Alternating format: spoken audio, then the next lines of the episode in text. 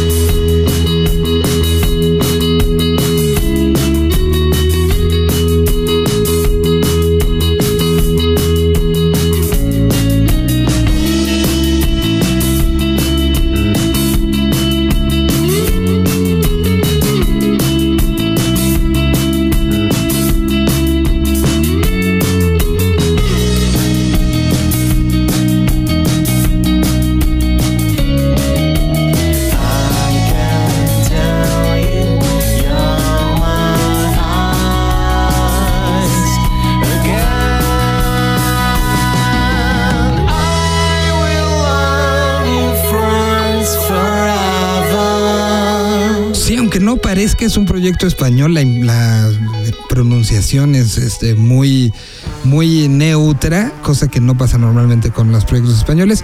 Es un gran proyecto que está llamando la atención de propios extraños, se llaman los Coming Soon, y ahí les dejamos esa, se llama Bombay, para que si la quieren buscar en alguno de los sistemas de streaming, la pueden agregar a sus listas de canciones que pueden enamorarlos en este verano y en esta segunda parte del 2017. A continuación, y le vamos a ceder los micrófonos a nuestro queridísimo Arturo Tranquilino, que siempre anda en la búsqueda de cosas nuevas, cosas diferentes, cosas que enseñar y cosas que presumir.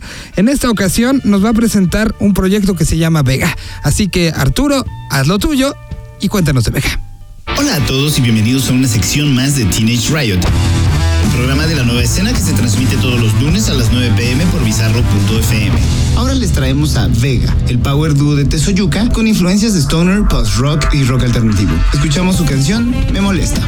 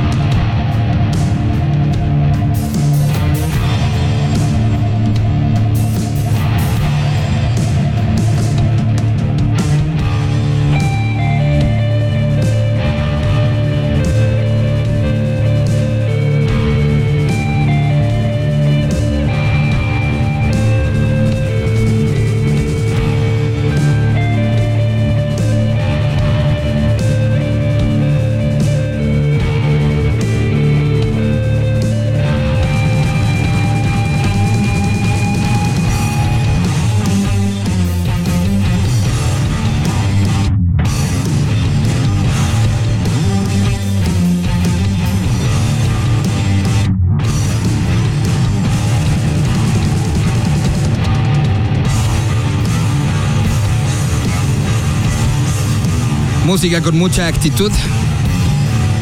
El proyecto se llama Vega.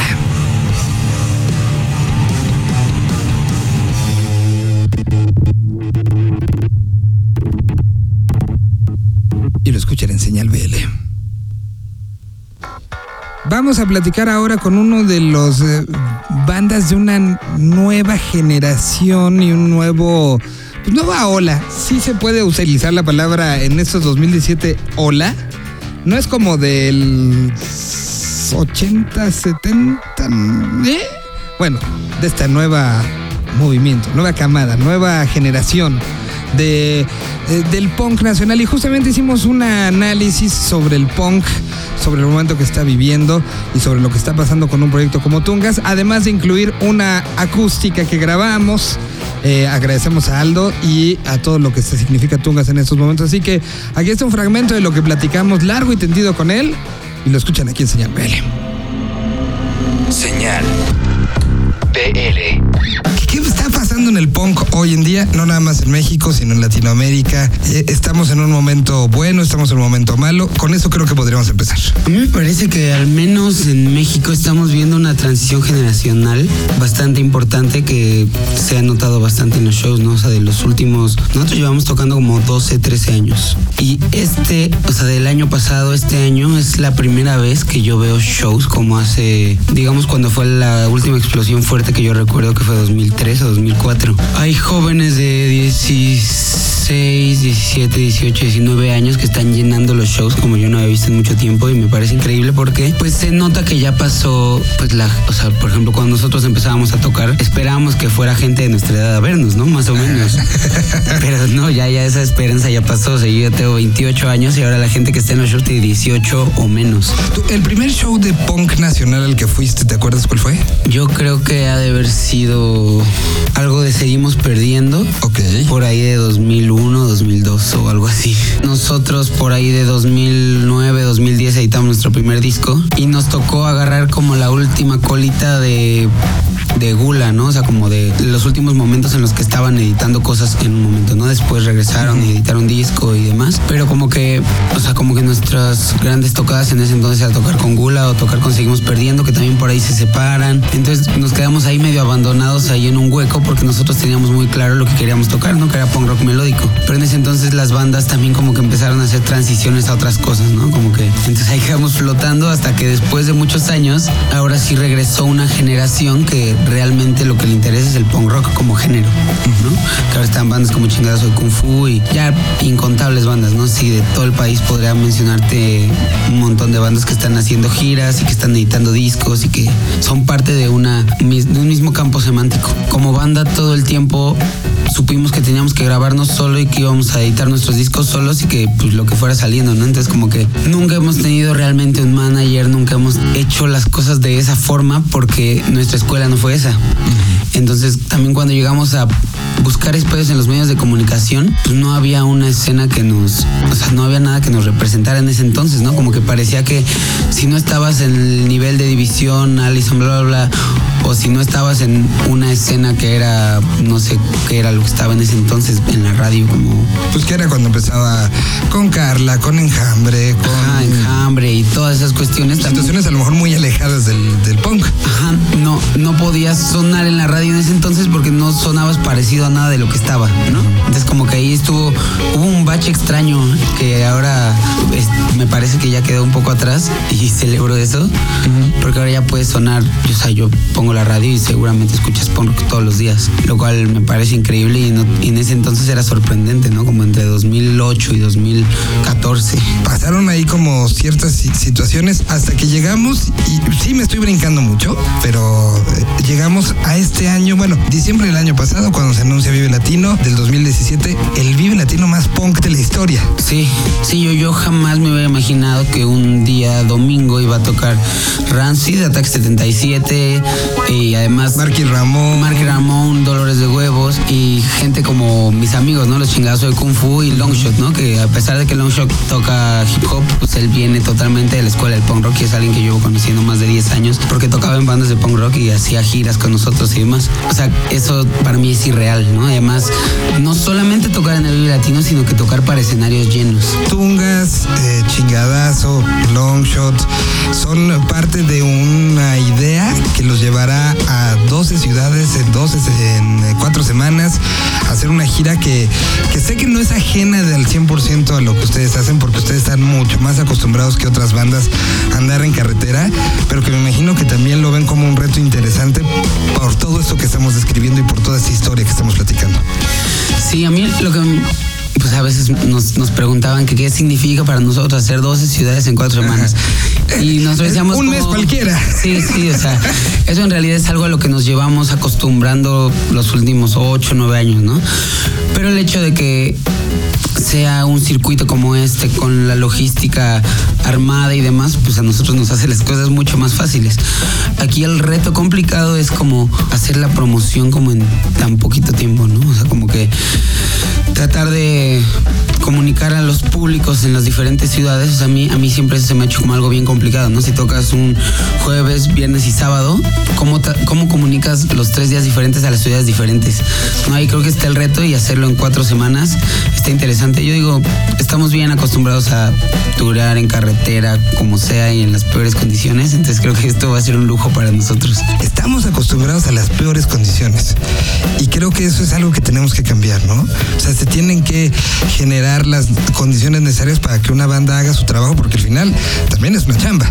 Claro, sí, creo que algo que tampoco había pasado hasta donde yo sé es que bandas como nosotros llegáramos a un nivel de profesionalización en el cual podamos, pues, de entrada tener condiciones básicas de todo, ¿no? O sea, como transporte digno, comidas, backline, producción y demás. Y además no solo eso, sino aspirar a que yo pueda aspirar hoy en día, a, pues mi trabajo es ser músico, ¿no? Ya no quiero pensar en otra cosa, sino que quiero dedicarme a la música y pues eso paga la renta y eso bla bla bla. No, o sea, creo que ahí se está notando también el salto, como que yo hoy puedo decir me quiero dedicar únicamente a la música y pues esa es mi aspiración, ¿no? O sea, gente como, como Longshot, o sea, como que muchas veces te preguntas, ¿y de verdad un músico independiente puede ser solo músico independiente?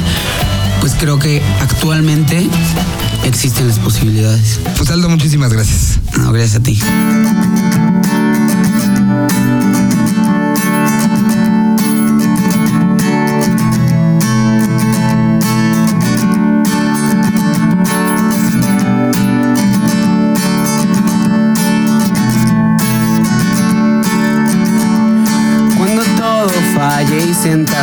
Hay donde agarrarse y la pared se acerque violentamente, ahí estaré.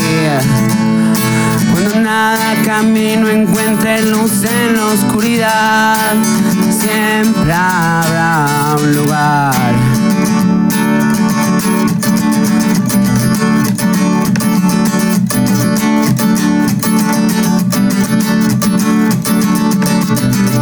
Quisieron robarnos todo, aún nos queda libertad.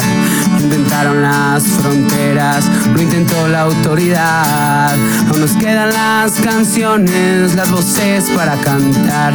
El cielo puede esperar. Cuando todo falle cuando no estés bien. Hay un disco esperándote. Eh, Si algún me muero, si no dije adiós, nunca olvides que mañana es hoy, la vida es una canción.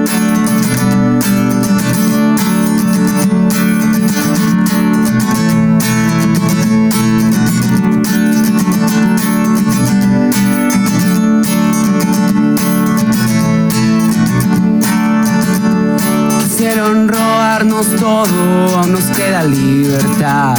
Intentaron las fronteras, lo intentó la autoridad. Aún nos quedan las chamarras, las voces para cantar. El cielo puede esperar. Si algún día me muero, si no dije adiós, olvides que mañana es hoy, la vida es una canción. Una novedad de Tungas que la tocaron aquí en acústico antes de conocerla como tal en los próximos días. Ahí nos platicaba que será entre una semana y otra, eh, donde estará ya saliendo todo esto en unos cuantos días. Así que, bueno, música nueva de Tungas y rápido, rápido, rápido, queremos todavía presentar un par de cosas. Tenemos lo de Caloncho Nuevo, pero antes de eso, a ver, les voy a presentar un proyecto que creo que les va a gustar. De esta nueva generación de bandas también, así como estamos hablando de nuevas generaciones de bandas de punk en México, hay una nueva banda, una nueva generación de bandas que ya son el resultado de lo que pasó con Jepe, con Javier Amena, como una primera oleada de bandas independientes chilenas, que ya vivieron también lo que sucedió con proyectos como We Are the Grand o como los propios Denver, que nacieron ya en un entorno donde hay un movimiento Chile bastante interesante, con salida hacia diferentes puntos de Latinoamérica y que ya para un primer disco se pueden dar el lujo de decir voy a empezar a hacer una gira fuera de Chile. Estamos hablando de este proyecto que se llama Fármacos. Hoy les presentamos esta que se llama Siempre tú. Y es una propuesta también de otros puntos de Latinoamérica de Señal BL.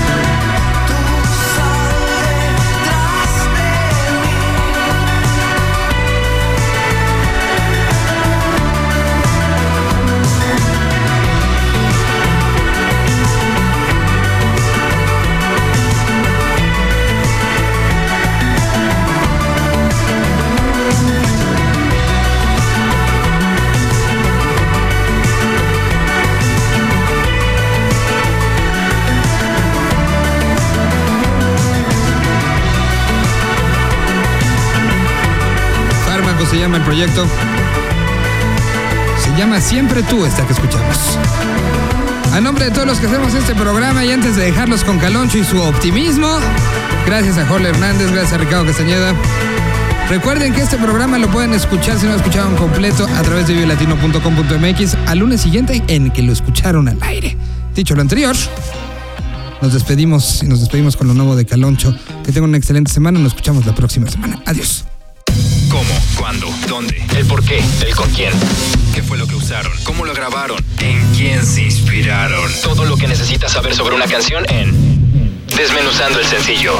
Señal BL. Hola, yo soy Caloncho. Optimista es una canción del disco Bálsamo, mi nuevo disco. Es una canción muy personal que habla acerca de lo feliz que soy en este momento y es como una oración.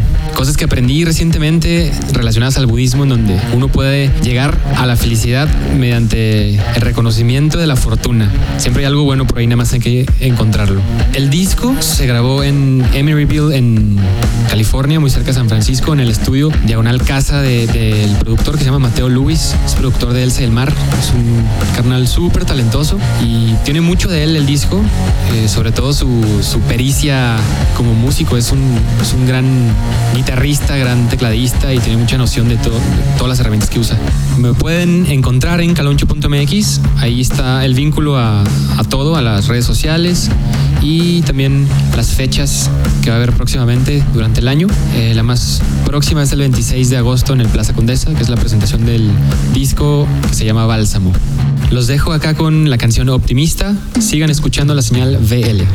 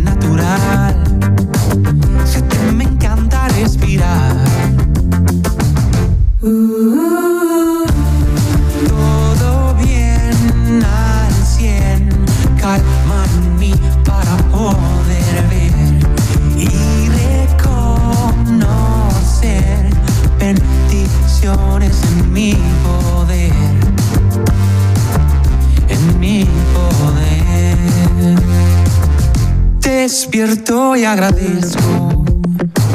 Todos los días son perfectos. Uno decide cómo verlos. Hay que saber seleccionar. Somos polvo cósmico.